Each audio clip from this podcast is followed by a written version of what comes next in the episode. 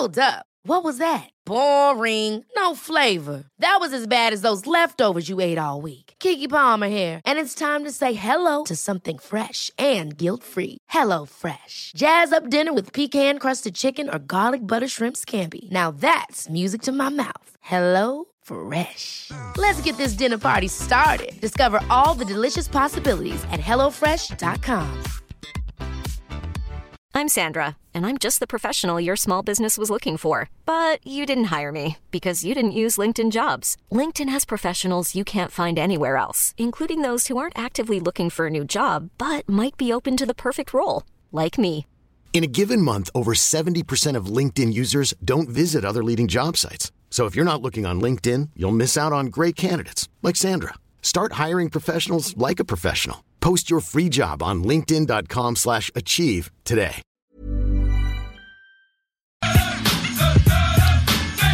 5h20 minutes en attendant la tanière du tigre. On a du matériel vous autres. Commencer par une suggestion cinéma. Tu es un fan d'Iran, Guillaume? Ben, euh, des citoyens iraniens qui foutent la merde avec raison présentement, absolument.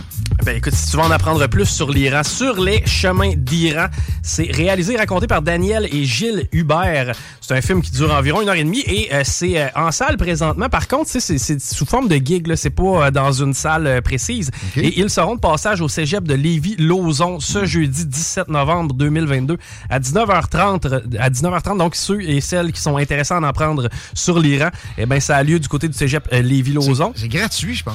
C'est pas ça? Euh, non, il y, a- un, il y a un petit montant. je, vais essayer de voir. Cégep de Lévis, jeudi 19h30. J'arrive pas à voir le, le prix exact. Euh, par contre, ça va être disponible en ligne euh, par la suite, euh, ce, ce- ce concept-là. Donc, ceux et celles qui sont intéressés par l'Iran, c'est les grands explorateurs. Ouais, qui présentent ça. Je pense que c'est leur anniversaire de 50 ans. On devrait recevoir quelqu'un d'eux autres prochainement. On n'avait pas le temps aujourd'hui, mais euh, ça va euh, pouvoir se faire éventuellement. Mais on accueille tout de suite Pierrot Métraillé parce que lui, on veut lui garder du temps et c'est déjà limité. Salut Pierrot. Merci d'être là. On a trois sujets ensemble à traiter, puis je veux commencer par l'inflation. C'était peut-être un peu plus secondaire, mais tu, tu m'as appris hors d'onde que l'inflation en Suisse est à 3% Ouais. comparativement à 8 ici ou 7 là. Ouais, puis Très nocive. En zone euro. Oui, c'est une particularité suisse qui ensuite elle a encore baissé au mois d'octobre. Trois- prévu à 3,2 sur l'année en, en septembre. puis en Wow. décembre. En fait, il y y y a plusieurs raisons à ça. Parce que on, on sait qu'une grosse part de la- de l'inflation, ça vient du, du prix de l'énergie. Ben oui. Ça, c'est une- ça, c'est une partie. Et, et donc, il y a des experts qui ont, qui ont regardé un peu ce qui se passe, qui ont fait la Suisse dépense, enfin, les Suisses dépensent moins que, que la moyenne de l'OCDE pour l'énergie. Parce qu'on a, on a une meilleure efficacité énergétique, d'une part, et d'autre part, au, au- au niveau des transports, bah, c'est sûr que, que la voiture, elle est moins, euh, peut-être moins utilisée que dans d'autres pays du fait des distances, puis du fait surtout du, du réseau ferroviaire qui est hyper développé.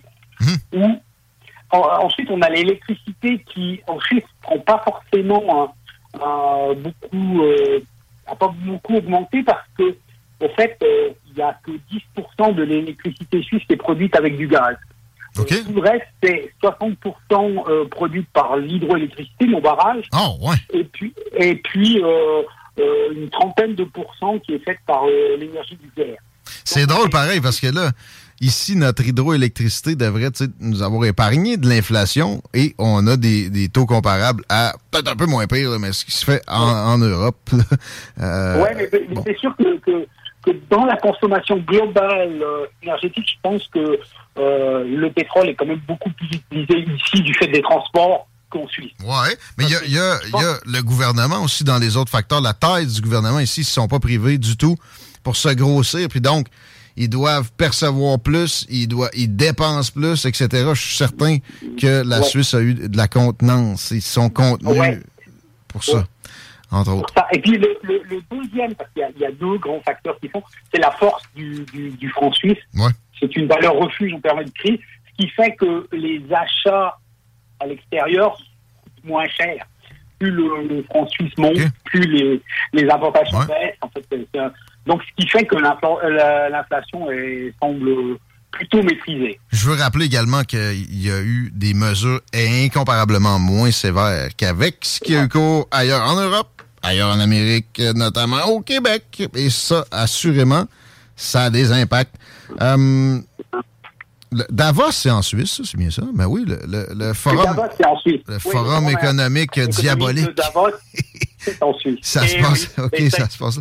Et, ça a été fondé par des Suisses. Oui, mais juste, j'ai euh, The Great Reset, le livre, chez moi, je l'avais lu assez rapidement quand ça avait sorti. Puis là, je l'ai comme croisé dans mon bureau. Je l'ai ouvert à la page sur l'économie, puis il disait que, ah non, des dépenses comme ça, ça ne générerait que très peu d'inflation et ce serait vraiment rapidement contingenté.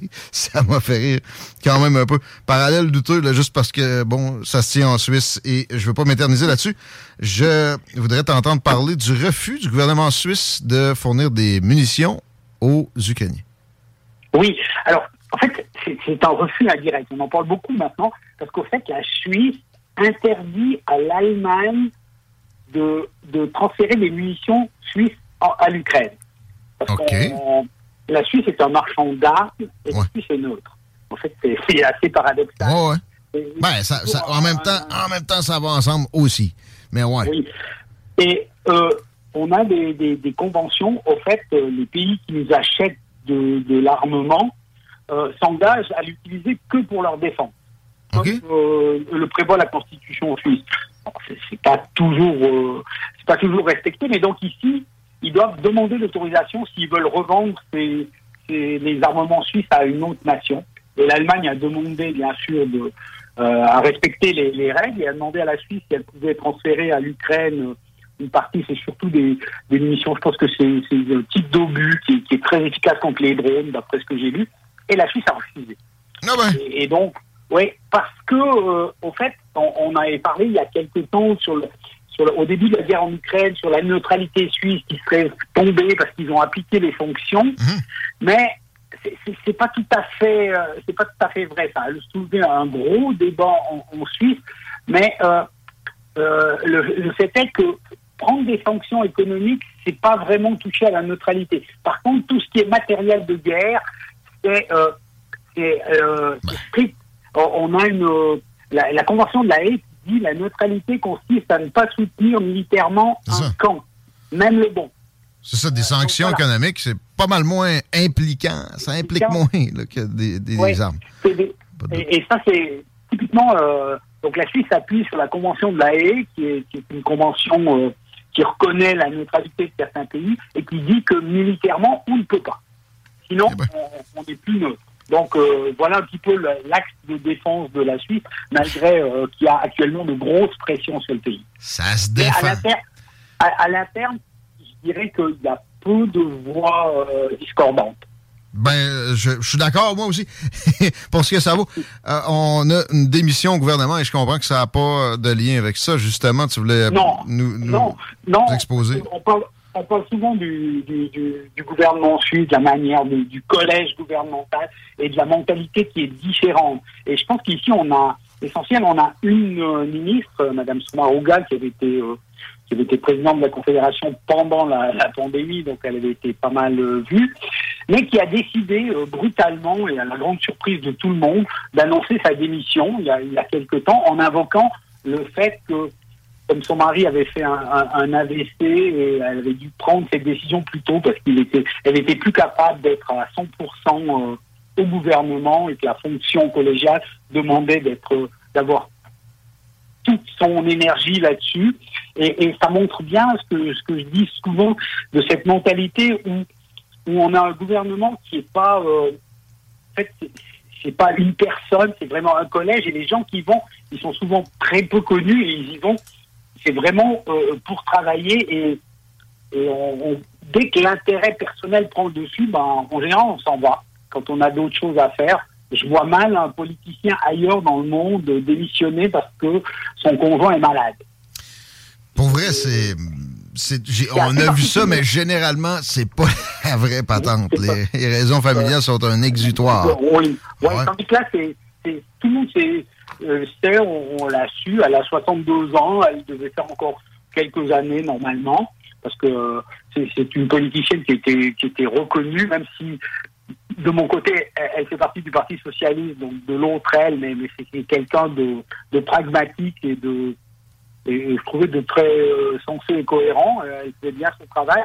Et, là, elle a décidé de partir un peu à la surprise, ça a été salué par tout le monde. Et, c'est là qu'on montre que, que finalement, le pouvoir, lorsqu'il est partagé, ben, peut-être qu'il monte moins à la tête que quand on l'exerce tout seul. Excellente conclusion. Et on la salue. Toi avec Pierrot Métraillé. Merci. À bientôt. Excellent. À bientôt. C'était tout pour les salles des nouvelles, pas mal, mon Chico. Ben oui. C'est toi qui as le mot de la fin. Euh, ben, moi, je m'en vais du côté du musical à Saint-Romuald de rencontrer des nouveaux joueurs de bingo dans les prochaines minutes. En chess? Euh, non, je veux qu'ils jouent. OK. euh, surveillez les réseaux sociaux de la station pour voir Chico se promener en chess sur le boulevard de la Rive-Sud, le boulevard Guillaume Couture, pardon. La tanière du Tigre s'en vient, c'est mardi. Ça, ça veut dire une grosse soirée radio aussi après. Salutations, on se retrouve demain. Hi, I'm Daniel, founder of Pretty Litter. Did you know cats tend to hide symptoms of sickness and pain? I learned this the hard way after losing my cat, Gingy. So I created Pretty Litter, a health monitoring litter that helps detect early signs of illness by changing colors, saving you money and potentially your cat's life. Pretty Litter is veterinarian developed, and it's the easiest way to keep tabs on your fur baby's health right at home. Go to prettylitter.com and use code ACAST for 20% off your first order and a free cat toy. Terms and conditions apply. See site for details. Ever catch yourself eating the same flavorless dinner three days in a row? Dreaming of something better? Well, HelloFresh is your guilt free dream come true, baby. It's me, Gigi Palmer. Let's wake up those taste buds with hot, juicy pecan crusted chicken or garlic butter shrimp scampi. Mm. Hello Fresh. Stop dreaming of all the delicious possibilities and dig in at HelloFresh.com. Let's get this dinner party started.